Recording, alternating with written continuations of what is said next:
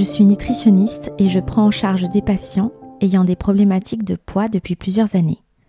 Dans cet exercice qu'est la prise en charge individuelle, il est d'usage de retracer l'histoire du poids, c'est-à-dire le parcours qui a conduit le patient au poids actuellement atteint.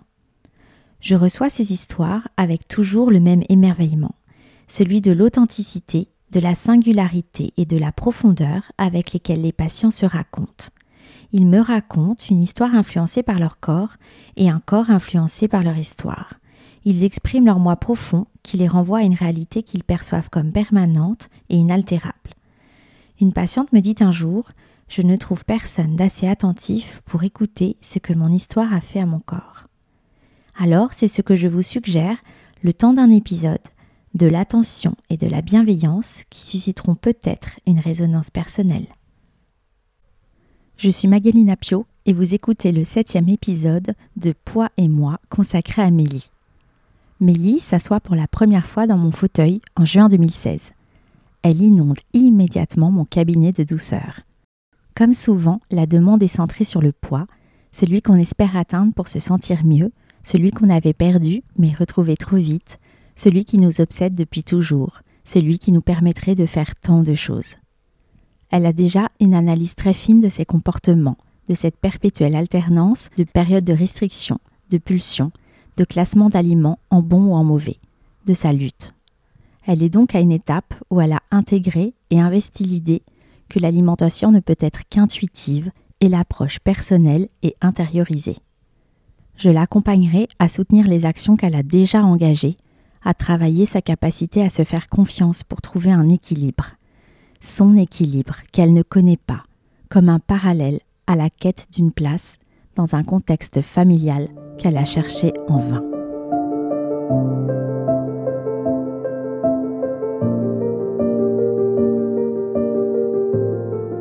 Je suis née au milieu des années 80, d'une mère et d'un père dont j'ai toujours pensé qu'ils ne se sont jamais aimés. Ils étaient jeunes quand je suis arrivée, respectivement 22 ans et 20 ans. Ma mère me disait qu'elle voulait un enfant par-dessus tout. Mon père me disait que ma mère avait voulu avoir un bébé toute seule. Ma mère a été hospitalisée pour troubles psychiatriques, je ne marchais pas encore. Durant son hospitalisation, on m'a rapporté que je n'ai pu la voir que très peu de fois. Mon père et mes grands-mères ont pris soin de moi comme ils ont pu, compte tenu de leur travail, me passant de bras en bras suivant un planning défini à l'avance. Je le saurai plus tard et je me construirai avec cette histoire. Mes parents se sont séparés alors que je n'avais pas encore un an. Mon père ne s'est pas occupé de moi jusqu'à temps que je sois propre. Puis, venez me chercher un week-end sur deux. Je me souviens déjà de l'angoisse qui m'étreignait de partir en week-end chez lui. Pourtant, j'étais très petite. Je me souviens aussi de la joie que j'éprouvais de retrouver ma mère, mon univers. Mon premier souvenir concernant mon alimentation remonte à un soir où je devais être âgée de 3 ou 4 ans. Je mangeais une carotte crue avec ma maman. C'était notre seul repas. Ma mère étant déjà dans un énième régime aux prises, elle-même avec des fluctuations de son poids qui la faisaient souffrir. Elle m'embarquait déjà dans son monde de restrictions. Petite, j'ai toujours été ronde. J'avais des bonnes joues. Enfin, c'est ce qu'on me décrivait. Mais quand je regardais les femmes de ma famille maternelle, elles étaient toutes rondes. Petite, je ne me préoccupais pas de cela, ne pensant qu'à jouer avec le maquillage de maman ou à la poupée. Pourtant, j'aimais beaucoup manger, surtout la cuisine de ma grand-mère maternelle, qui était toujours présente quand ma mère était indisponible car trop déprimée pour s'occuper de moi. Elle habitait à un immeuble d'une autre. J'y descendais toute seule avec mon chien pour aller prendre mon petit déjeuner. Elle était mon seul repère stable dans ma vie. J'ai souvenir de ses pommes de terre sautées avec ses boulettes de viande hachée ou de son boudin avec des pommes. Bref, j'adorais être à table avec elle. J'adorais cuisiner avec elle, surtout les gâteaux. Après, j'avais le droit de lécher le plat. J'étais heureuse quand j'étais avec elle. Elle m'inondait d'amour, palliant à ma mère trop aux prises avec ses propres démons. Puis, nous avons été séparés par la distance. Ma mère s'est mariée avec un homme qui a été muté à plus de 600 km de ma mamie. Je ne me souviens pas avoir ressenti quelque chose de particulier, à moins que ces émotions soient tellement fortes et pénibles à vivre que je les ai enfouies au plus profond de moi. J'avais à peine cinq ans. Mamie venait aussi souvent que son travail lui permettait. Quand elle arrivait, je me sentais revivre. Elle m'offrait des cadeaux, elle s'occupait de moi, me coiffait, venait me chercher à l'école. Tout simplement, elle me portait de l'attention, chose que je n'avais pas de la part de ma mère ou si peu. Quand mamie repartait, j'étais toujours très triste. Je pleurais en cachette. Je faisais la forte, celle qui n'était pas atteinte. Mais j'étais dévastée intérieurement. Personne ne me consolait. Alors j'attendais avec impatience la prochaine venue de mamie. À la maison, loin de mamie, la vie s'organisait. Parfois à trois, quand le mari de ma mère était là, ou à deux, quand il partait en déplacement professionnel. Je dois avouer que je n'ai pas de souvenirs heureux. Je n'en ai pas non plus de très malheureux. Je sais que je refoule beaucoup mon passé, mes souvenirs, mes émotions, tout ce qui pourrait me faire m'effondrer. Je n'ai manqué de rien de basique, des vêtements, de la nourriture dans mon assiette, un toit sur ma tête. Mais pour le reste, c'est une autre histoire. D'ailleurs, ma mère me dira plus tard que je devrais m'en estimer heureuse, tout comme le fait qu'elle m'ait donné la vie. Dois-je rappeler que je n'avais pas demandé à venir au monde? Concernant la nourriture, quand nous étions toutes les deux avec ma mère, c'était régime, généralement le célèbre WW. Elle voulait plaire à son mari à son retour. Je devais m'y plier. Elle ne m'a jamais pesé, mais j'avais souvent le droit à des injonctions paradoxales de sa part et celle de mon beau-père. Finis ton assiette. Pense aux enfants du Rwanda qui n'ont pas à manger. Ne mange pas trop de ci ou de ça. Il faut encore te racheter des vêtements? Oui, je ne rentrais plus dedans. Je me souviens aussi avoir passé des heures devant mon assiette parce que je ne voulais pas finir ce qu'il y avait dedans. Je n'aimais pas. J'en pleurais, et après trois heures de lutte, je finissais en ayant des hauts cœur. Avec tout ça, côté alimentation, je n'étais pas sereine du tout. Je ne me souviens pas m'être goinfré de tel ou tel aliment en grande quantité, à moins d'avoir aussi refoulé cette partie de mon histoire. Mais ce dont je me souviens, c'est que le mercredi matin, j'étais seule à la maison. Je me faisais alors des petits déjeuners gargantuesques devant la télévision. Lait au chocolat, quatre quarts à la vache qui rit, une tranche, deux tranches, quatre. Je ne comptais pas. Je sais maintenant que c'était pour tromper mon sentiment immense d'abandon. Ma mère me manquait. Je la voulais pour moi toute seule, comme quand j'étais plus petite et qu'il n'y avait qu'elle et moi. En rentrant de l'école, je n'avais pas le droit de goûter. D'une part parce que j'étais déjà assez ronde comme ça, et puis parce que ça pouvait trop tenter ma mère. Et puis, il y avait parfois oui, parfois non, un aliment que je n'avais pas le droit de toucher. Il était réservé aux adultes, le chocolat. Mon beau-père en raffolait, surtout le soir et au moment des fêtes de fin d'année. Son péché mignon étant les Pyrénéens. Quand je fus enfin majeur et loin de chez eux, je m'en souviens m'être acheté des quantités astronomiques de boîtes de ces chocolats. Comme pour les narguer et leur dire que moi aussi, j'avais le droit de manger ces chocolats sans qu'on me l'interdise. Depuis, j'ai réussi à dépasser ce stade et à ne plus en acheter, sans en ressentir un manque. Mais mon âme sœur m'en achète toujours comme pour me rappeler que j'ai le droit aussi de me faire plaisir sans avoir de compte à rendre. Nous les dégustons tous les deux sous un plaid avec une tisane fumante devant notre télévision. Dans mes souvenirs, les repas se prenaient à heure fixe. Il ne fallait surtout pas déroger à la règle. Ils étaient mornes et sans vie. Personne ne se parlait, pas de rire chacun regardant son assiette, mangeant au plus vite pour expédier l'affaire afin de retourner à son occupation favorite, la télévision. Ma mère avait souvent ses périodes de restriction et de régime où elle m'associait. Mais elle avait aussi des phases de boulimie et m'y associait aussi. Par exemple, en sortant des courses de la semaine, c'était le samedi après-midi notre seule sortie de la semaine, elle achetait des gâteaux, et en grande quantité, et nous les mangions entre la caisse du supermarché et la voiture. Ma mère, ne supportant pas la foule, J'imagine que c'était son moyen de se calmer. Mais mon corps l'a associé différemment. J'ai souvent ressenti cette envie de manger en sortant de mes courses, comme un réflexe inconditionnel. Après m'avoir déprécié sur mon physique, je l'entendais souvent me dire que mes rondeurs s'estomperaient avec l'adolescence, que je grandirais plus que je ne prendrais de poids. Mais mon poids a inévitablement grimpé, et il fallait inévitablement me racheter des vêtements, ce qui posait problème. Dès qu'il s'agissait de moi, l'argent manquait. A posteriori, je me dis que c'est normal de prendre du poids quand on grandit. C'est signe de bonne santé. Mes parents étant séparés, j'allais voir mon père à toutes les vacances. Pour y aller, je devais prendre l'avion toute seule. Je n'en dormais pas des nuits, plusieurs jours avant mon vol. Dans l'avion, j'étais malade. Combien de gentilles personnes m'ont tenu le sac pour que je puisse. Enfin, vous voyez. L'angoisse m'étreignait comme lorsque j'étais une petite fille et que mon père venait me chercher en bas de l'immeuble de chez ma mère.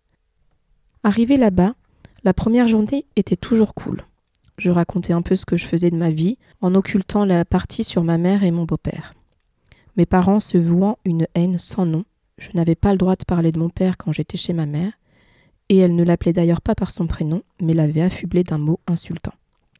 Et je ne parlais pas de ma mère chez mon père. Je n'avais pas le droit de téléphoner à ma mère quand j'étais chez mon père et inversement. Mes parents se disputaient corps et âme ma garde. Ils sont passés plus de sept fois au tribunal pour ma garde. Et moi, au milieu de tout ça, je souffrais en silence de cet état, de ce mutisme forcé. Je devais me cliver. Il y avait moi chez ma mère et il y avait moi chez mon père. Je disais donc que la première journée des vacances était cool. Mon père s'était remis avec une femme avec qui il a eu deux filles, puis une troisième. Ma belle-mère était contente de me voir. Elle me faisait des compliments. Dès le soir, ça se un peu. Je m'apercevais que je n'étais pas attendue. Je dormais par terre, sur un matelas dans une des chambres de mes sœurs. Là-bas, je dormais très mal. J'avais toujours des très grosses insomnies, comme si je guettais le danger. Je ne me sentais pas en sécurité. Je veillais. Puis, je tombais de fatigue. Dès le lendemain, le visage de ma belle-mère changeait. Je n'étais plus sa petite puce. Je devenais la grosse fille moche et sans avenir. Je n'étais pas une enfant de l'amour selon elle. Je devenais tout le contraire de ces filles qui étaient belles, minces et avec de beaux yeux, et qui feraient sans doute du mannequinat. Elle me donnait toutes sortes de tâches à faire. Ce harcèlement moral avait lieu juste entre elle et moi, sans témoin. Parfois, quand ils travaillaient tous les deux, nous étions gardés par une babysitter qu'elle briefait avant en lui disant d'être ferme avec moi. Je me demandais à chaque fois ce que j'avais fait pour mériter autant de méchanceté. Heureusement, la plupart du temps, nous allions chez mes grands-parents. J'adorais être là-bas. Je m'y évadais. Ma grand-mère subissait aussi les foudres de ma belle-mère. Je saurais bien plus tard que toute ma famille savait les souffrances que je vivais, mais n'osait pas en parler ouvertement à mon père. Le summum de ma terreur était à son paroxysme quand elle me disait qu'un jour je viendrais définitivement habiter chez eux. Je ne me souviens pas avoir pleuré devant elle quand elle me vomissait ses horreurs. Non, j'encaissais encore et encore, comme des uppercuts, totalement sidérés. Je n'étais pas à l'aise avec mon père. Il disait souvent qu'une fille doit être jolie pour son papa. Pour moi, il n'a jamais eu cette fonction protectrice d'un père envers sa fille. Il cherchait souvent le contact physique, Rien de sexuel, mais son toucher me mettait mal à l'aise. Je m'en dégageais assez vite et avec véhémence. Il ne comprenait pas et me faisait culpabiliser. Chez mon père, les rythmes des repas étaient totalement décalés de mes habitudes. Il préférait boire plutôt que manger. Moi qui avais l'habitude des heures fixes, là, c'était beaucoup plus aléatoire. Là aussi, j'avais ces injonctions paradoxales de ma belle-mère qui me traitait de grosse et qui pendant les repas me servait des quantités astronomiques et me resservait.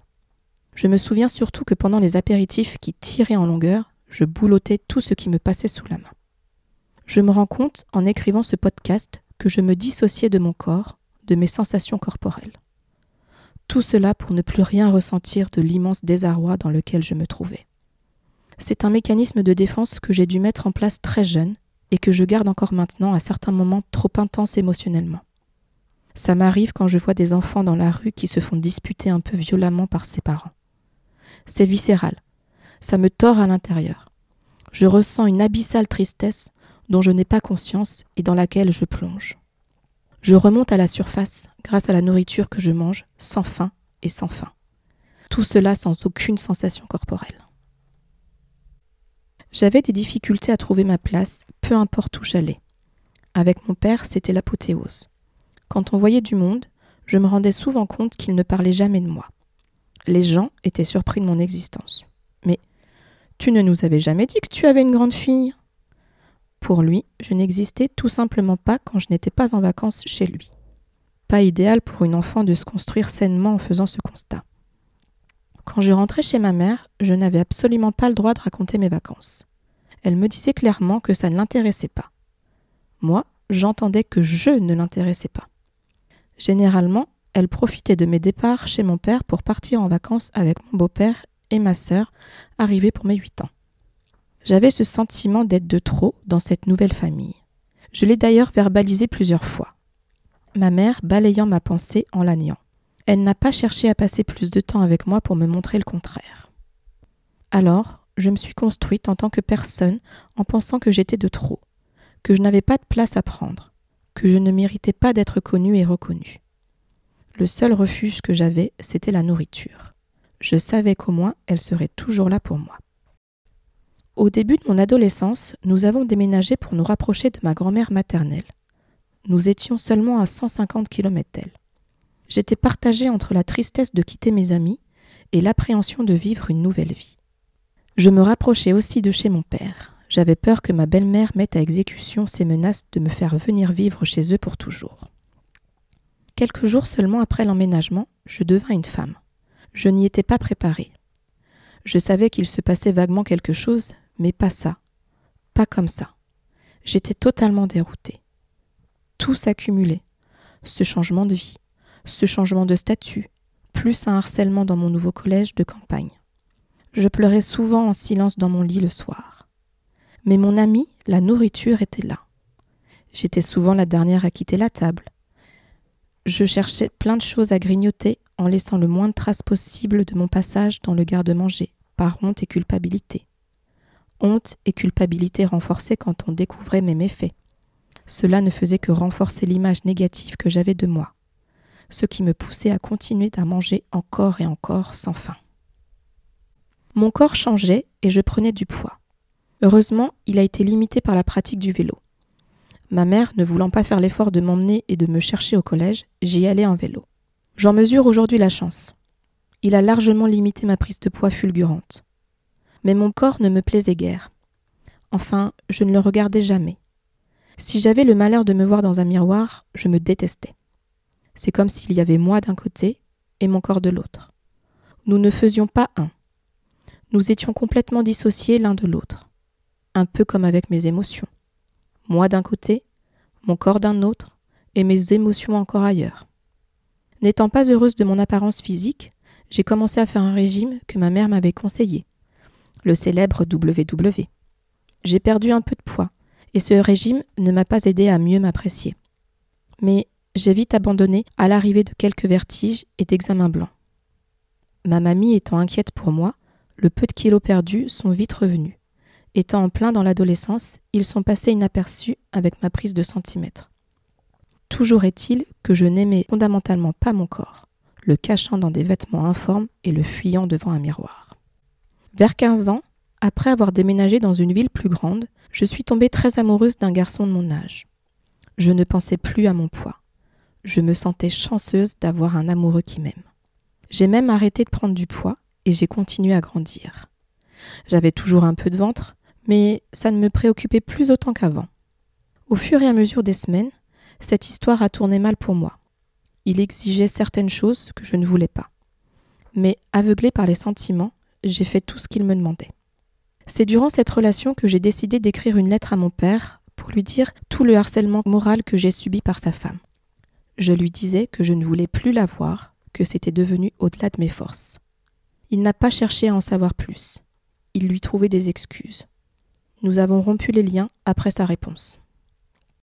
À table, avec mon copain, nous mangions bien et de façon copieuse, comme des adolescents, sans se soucier des quantités. Je dois avouer que c'est peut-être la période où malgré tout j'étais le plus en phase avec mon alimentation. Puis, il m'a quitté. Je me suis sentie moins que rien. J'ai perdu beaucoup de poids à ce moment-là, je ne mangeais plus, je n'avais pas faim. Une vraie dépression. J'étais devenue l'ombre de moi-même, me disant que je ne retrouverais plus jamais personne qui voudrait d'une fille comme moi, grosse et moche. Malgré la perte de poids, mon ventre n'est jamais devenu plat comme je l'avais toujours espéré. Ma grand-mère m'avouera plus tard qu'elle s'était faite du souci de voir les os saillants de ma clavicule. Au plus mal de ma déprime, j'ai rencontré un homme plus âgé qui travaillait avec mon beau-père. À l'époque, j'étais encore mineure. Nous avons d'abord passé beaucoup de temps entre nous sans que rien ne se passe, comme pour apprendre à nous connaître. J'étais bien avec lui. Mais à chaque fois, je me demandais si je méritais qu'il s'intéresse à moi. Je m'en étais ouverte à mon beau-père et ma mère, qui m'avaient dit qu'il ne pourrait pas s'intéresser à moi, puisqu'il sortait avec une fille bien plus jolie que moi. Ils ne savaient pas que ce garçon avait rompu pour être avec moi. À leur réponse, j'ai reçu un gros uppercut, comme quand j'étais jeune et que ma belle-mère me balançait des méchancetés. J'ai encaissé sans rien répondre. Et puis, malgré les médisances de ma mère et de mon beau-père, Notre relation amoureuse a débuté. J'étais encore mineure, mais je savais que cet homme deviendrait mon mari. Avec lui, je me sentais bien. J'ai repris le poids que j'avais perdu à cause de ma tristesse. À ma majorité, j'ai quitté la maison familiale pour m'installer avec mon amoureux. Elle m'en a terriblement voulu, car elle perdait de l'argent à cause de moi. C'est un comble quand on sait qu'il n'y avait jamais d'argent quand j'avais besoin de quelque chose. Ma mère me prouvait que j'avais une valeur financière, tout comme quand elle se battait bec et ongle pour que mon père lui verse une pension alimentaire. Autant vous dire que ce n'était pas énorme. Pour ma mère, je devais valoir aux alentours de 150 euros.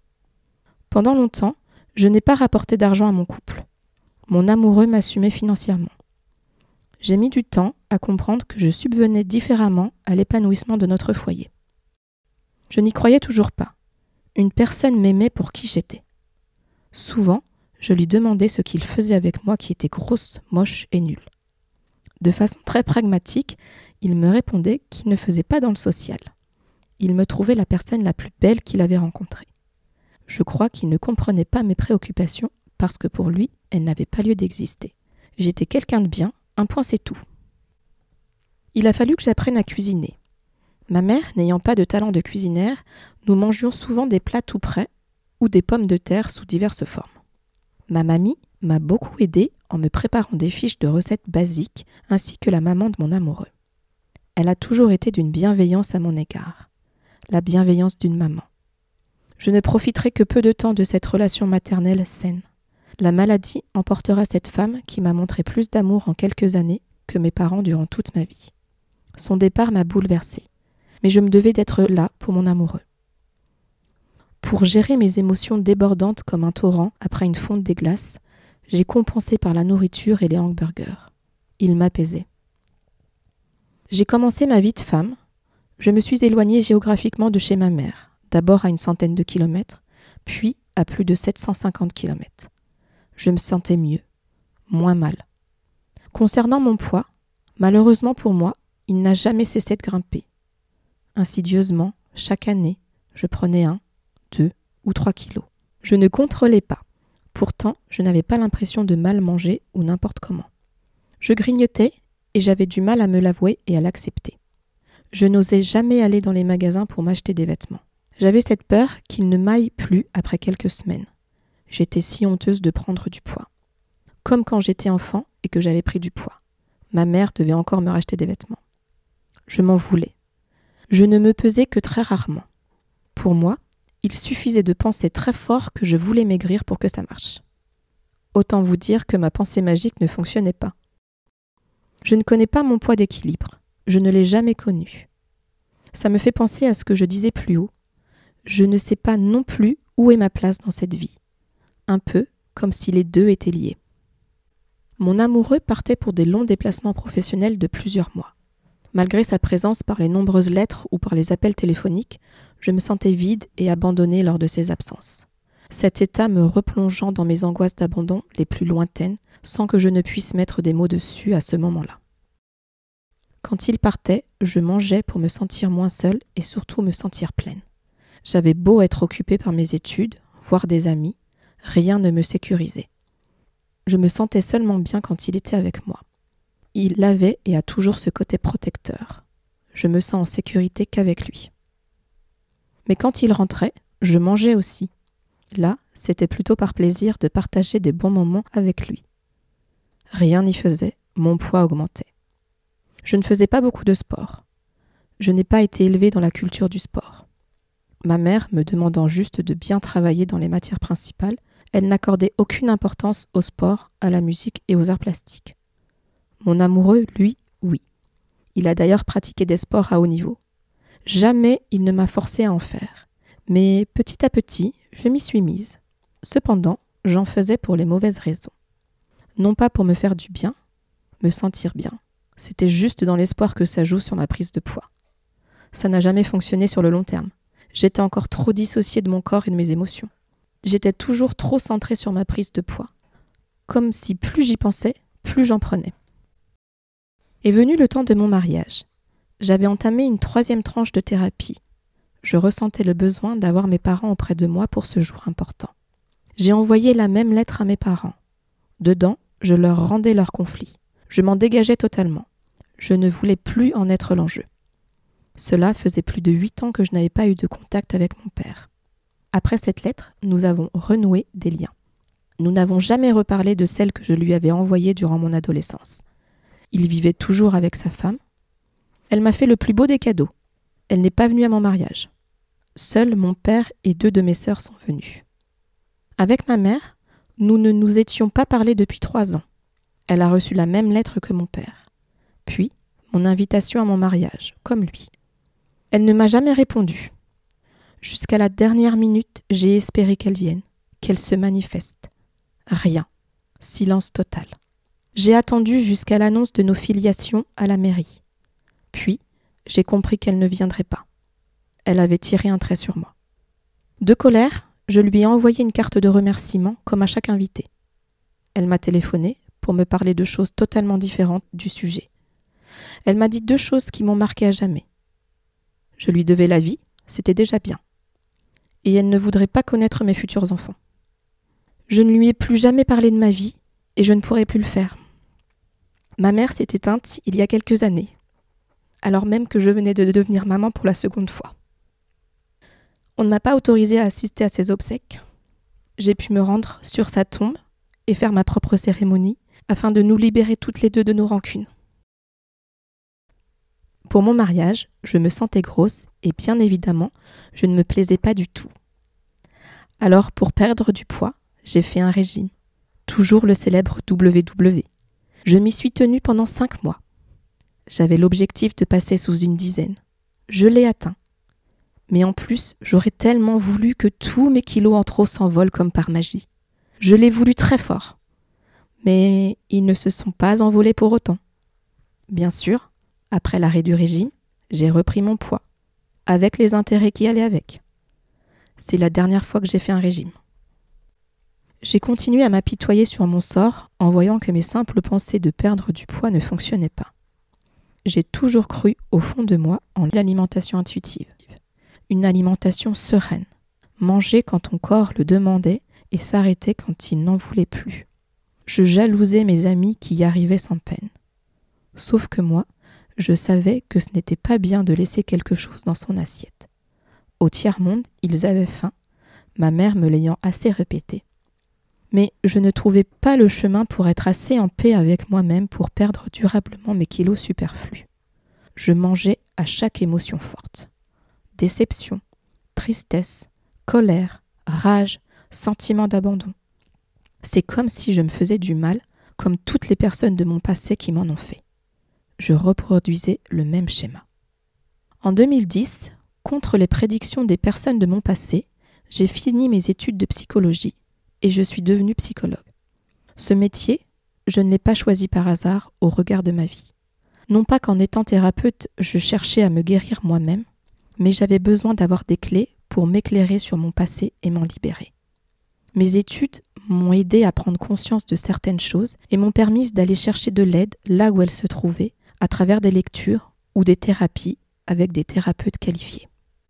Je reste une femme qui souffre des troubles du comportement alimentaire. Je suis également hypersensible. Je perçois mon monde de façon plus intense que la plupart des gens. Mes sens, qui ont toujours été en alerte à cause du danger que je ressentais, m'ont rendu hypersensible à mon environnement. Je perçois les lumières de façon plus intense, tout comme les bruits ou les odeurs. Le toucher aussi est problématique pour moi, si quelqu'un me touche, me frôle, ça peut me déstabiliser. En 2013, je suis tombée enceinte. Ma gynécologue, épaisse comme un fil de fer, m'a dit dès le début que je devais perdre du poids. J'étais trop grosse. À ce stade, je dois préciser que je n'ai jamais été obèse. En surpoids, oui, mais jamais obèse. Comme à mon habitude, j'ai encaissé la remarque blessante et humiliante sans rien dire. Perdre du poids en début de grossesse me paraissait improbable. Mais les trois premiers mois de ma grossesse, j'ai effectivement perdu du poids, environ 4 kilos. La grossesse, mon meilleur régime. Pendant les quatre premiers mois de ma grossesse, j'avais le droit à une échographie par voie vaginale, car j'avais trop de graisse au niveau du ventre, et on ne voyait pas bien. Et moi, je pensais que c'était normal qu'on me parle ainsi, qu'on me fasse culpabiliser d'être grosse et en surpoids. Double humiliation. Après l'arrivée de mon bébé, J'ai reperdu tout le poids pris pendant ma grossesse et même un petit supplément. J'étais heureuse. Je comptais bien garder ces bénéfices sur le long terme. Cependant, je ne savais pas comment m'y prendre. Lors d'un biberon nocturne, je suis tombée sur un reportage qui évoquait l'alimentation intuitive, la méthode du docteur Zermati. Je me suis tellement reconnue dans ses paroles. Il mettait en mots ce que je ressentais. J'ai commencé à suivre sa méthode pour me sentir en paix avec mon alimentation. J'ai fait les exercices de dégustation, de méditation et de sport. J'ai perdu quelques kilos, rien de très extraordinaire. Pour la première fois de ma vie, j'étais quasiment en paix avec mon alimentation. Après l'arrivée de mon fils, j'ai eu ce besoin de me rapprocher de ma région natale, là où vivait ma mamie, mais également ma famille paternelle. J'idéalisais ce retour. Je pourrais voir mon père plus souvent, il viendrait chez moi, on deviendrait inséparables. Je guérirais de mon passé. J'étais même prête à mettre mes rancœurs pour sa femme de côté. Mais ça ne s'est pas passé comme je l'avais prévu. Des sentiments refoulés, tout comme certains souvenirs enfouis, sont remontés à la surface pour me faire tomber en dépression. Et fini l'alimentation intuitive. Je mangeais sans plus m'écouter. J'ai repris tout mon poids. J'ai repris une tranche de thérapie pour m'aider à passer le cap. Depuis, je continue à explorer mes réactions, mes émotions, mon passé. C'est à ce moment-là que j'ai rencontré Magali Napio. Je commençais à me sentir mieux dans ma tête. Nous avons réévoqué ensemble l'alimentation intuitive, s'écouter dans sa faim et dans sa satiété. Elle m'a également appris que je ne me définissais pas par un chiffre sur une balance. Je valais beaucoup plus que cela. Quelques semaines après ma rencontre avec Magali, je vivais une épreuve terrible. Ma sœur cadette, du côté de mon père, est décédée. Ma belle-mère, qui dans le passé me décrivait sa fille comme mince, magnifique, qui ferait du mannequinat, souffrait d'obésité morbide. Elle avait décidé subitement de subir une chirurgie bariatrique, une sleeve pour perdre du poids. Je me souviens m'être dit que la décision avait été rapide entre son envie de le faire et son opération. Il ne s'est passé que quatre mois. En tant que grande sœur, je lui avais demandé si elle était bien sûre de son choix. Une telle opération n'est pas anodine et sans conséquence. Elle était déterminée et voulait aller jusqu'au bout. Elle avait décidé de se faire opérer par un chirurgien dans l'hôpital dans lequel elle travaillait. Avant son opération, elle avait été mise au régime yaourt pour perdre le plus de gras possible. Je trouvais ça humiliant. Pendant quelques semaines, elle n'a mangé que des yaourts. Quelques jours avant son opération, elle est venue chez moi avec ses enfants et son compagnon. J'avais préparé un apéritif dînatoire et j'avais tout cuisiné moi-même. Elle a mangé ce que j'avais cuisiné et y avait pris du plaisir. Le jour de l'opération, tout s'est bien passé. Mais rapidement, il y a eu des complications. Des douleurs sont survenues très vite. Les médecins étaient incapables de comprendre pourquoi elle avait mal. Au bout de plusieurs jours, elle a été reprise par son chirurgien. Les sutures par de l'opération ne tenaient pas. L'estomac risquait la nécrose. Il a été décidé de lui poser une plaque le temps que ça cicatrise. J'ai pu la voir en unité de soins continus avant cette intervention. Elle était faible et pâle et n'arrivait quasiment pas à parler. Je ne savais pas que ça serait la dernière fois que je la verrais. Elle a été endormie trois fois en même pas une semaine. Elle est rentrée chez elle. Les douleurs étaient toujours présentes. À force d'aller-retour à l'hôpital, l'équipe médicale a décidé de lui poser une voie centrale pour une alimentation par sonde, le temps de lui enlever la plaque qu'elle avait dans l'estomac.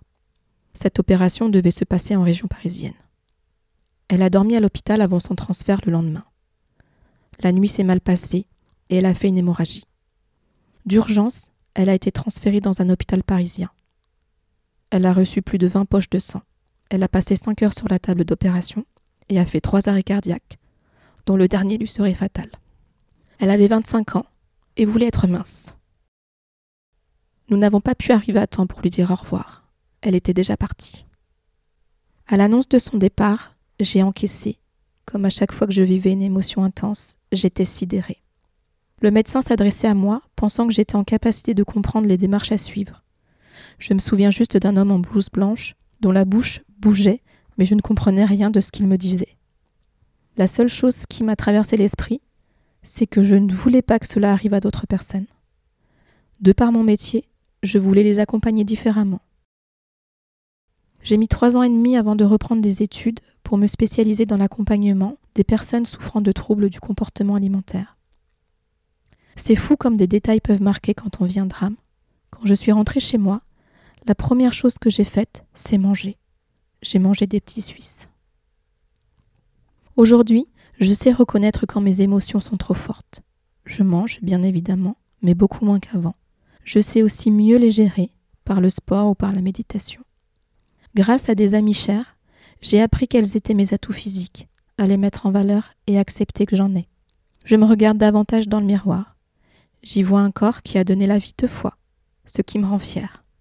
J'ai des formes généreuses et elles racontent ma vie, tout comme mes cicatrices racontent mes blessures physiques. Je veux réussir à sortir de ma plainte et de mes pensées magiques pour aller de l'avant. Je veux laisser mon corps décider de ce qui est bon ou non pour lui.